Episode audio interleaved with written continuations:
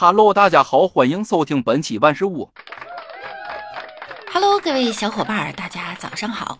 这两天呀，天津的疫情呢备受关注，微博上关于本次疫情的热搜分为两派，形成了鲜明的对比。一类是正儿八经的新闻，介绍最新情况、当前研判、流调信息；另一类则画风突变，比如天津人算是把核酸检测证明了。奥密克戎迟早会笑死在天津。天津人的幽默呀，是写在 DNA 里的。有人说天津人的幽默细胞是娘胎里带出来，刻在 DNA 里的。这话呢，对，它也不对。毕竟啊，任何一种文化的理解和掌握都离不开后天学习。就算是天津人，也不是天生就会背报菜名儿。但你绝对可以相信，天津有关幽默的熏陶。比如全网刷屏的打快板叫下楼验核酸。二十七做核酸，赶紧下来做核酸。二十七做核酸，赶紧下来做核酸。比如笑死人不偿命的问：“这排队是做核试验的大爷？”后面大爷说：“我说。”是这呵排队做核实验吗？比如羽毛球馆关门前的喊话大喇叭。疫情期间进场必须扫码，码就在国旗上，扫它。监控看你扫，还有必须戴口罩，都给我戴上，不戴不行。如果不戴口罩，你打球过不去，吊球过不去，发球也过不去，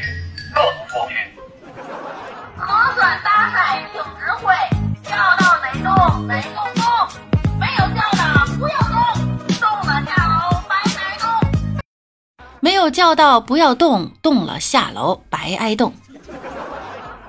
在这种欢乐氛围里亲然长大的天津人，深谙语言之艺术、幽默之门道、曲艺之乡的实力啊，毋庸置疑。对于他们来说，哪里都是展示幽默生活态度的舞台。在天津人眼里啊，一切生活情景都可以凭借搞笑天赋变成他们的快乐源泉。天津的相声演员估计都特别的努力，否则业务水平会落后于普通市民。要不然，天津的茶馆里怎么写着“严禁观众登台”呢？人均幽默水平过高也会带来麻烦，所以天津有全国独一份的交通标识。驾车说笑，危机安全。他们无时无刻不在提醒每个初来乍到的朋友，快乐或许才是天津真正的土特产，而笑过才算来过了天津。天津人称反内卷第一城。去年，一个外地朋友到天津跳槽的经历在微博上火了。上周去朋友家给他送行，朋友从北京教育公司去了字节天津分部，说面试的时候呢，问面试官能不能六点半面试，面试官回他不行，说六点就下班了，六点半呀太晚了。我说怎么这么早啊？朋友回答说，天津人下班晚的话，父母啊就会去公司闹。听完呀就震惊了，感觉什么事儿放到天津那都不叫事儿。下班不积极，思想有问题。用这句话来形容天津卫各行各业的打工人都合适不过了。天津啊，是一座容不下奋斗批的城市。想内卷呢，你真得先和天津人民比划比划。知乎上有个问题叫“你后悔来到天津吗？”有位答主是这么写的：“不后悔，公司疯狂不讲理加班，于是员工集体反抗了。”最后，公司为了优化了流程，修改了工作方案。九点钟一到啊，天津的商场就响起了经典萨克斯名曲《回家》。天津人的悠闲啊，写在骨子里。别的城市的社会新闻都是年轻人加班崩溃，在地铁深夜痛哭，而天津的社会新闻呢是九八年男生平时的爱好是在宿舍养鱼、喝茶、遛鸟以及盘手串儿。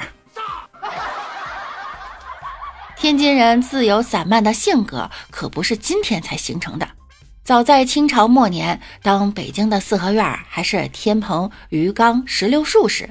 天津的九国租界里已经是万丈高楼平地起了。京油子喂嘴子，天津人用嘴糊弄事儿的地域性格也是从这时候形成的。我就感觉啊，当天津人是爽，好像日常呢就是变着法儿的玩儿。比如有微博博主总结呀，过去去年下半年的天津重要赛事是什么呢？银铃弹球大赛、斗地主大赛以及天津卫传统技能斗蛐蛐大赛。据说这个斗蛐蛐大赛呢非常隆重，堪比 UFC，全程直播，还有专业解说，拿着放大镜分析选手的体格和战术。绣球夹、摔夹、剪子门，一招一式啊都有名字。打架之前还得来段定场诗：七对蟋蟀，七个高潮，国泰民安斗蟋蟀。对待蟋蟀打架都这么严谨热忱的天津人啊，至情至性可见一斑。天津人呢特别想得开，人参与内卷时的心理状态特别不好，总想着我要完不成怎么办，我要得不到怎么办。天津人呀就没有这种太结果导向的焦虑。有数据支持，QQ 表情大数据分析了全国对喜悦表情的使用频次，天津用户的指数呢是最高的。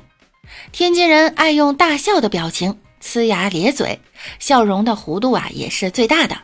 最厉害的是呢，天津的自杀率倒数第一。最新的网络出圈的段子呢，来自周奇墨的 “Listen to 拜拜”。虽然天津人都认为他说的一点也不好笑吧，怎么就在全国引起了这么大的轰动呢？但是亲切、诚恳、坚定的乐观主义，让人想起了《没事儿偷着乐》里面的张大民，讲的是天津故事，主演冯巩啊也是天津人，结尾很经典，说人活着就是幸福。这片子最后得了金鸡奖，而冯巩接受采访时的一番话，或许可以成为天津人对幸福的共同定义。我妈说过：“床上没病人，狱里没亲人，这就是幸福。”天津人的共性是，他们都没有那种一定要成为人上人的执念，过得去开心就行了。有没有钱，能不能当第一，那不要紧。老冯说的才好。一个城市啊，有一个城市的集体性格。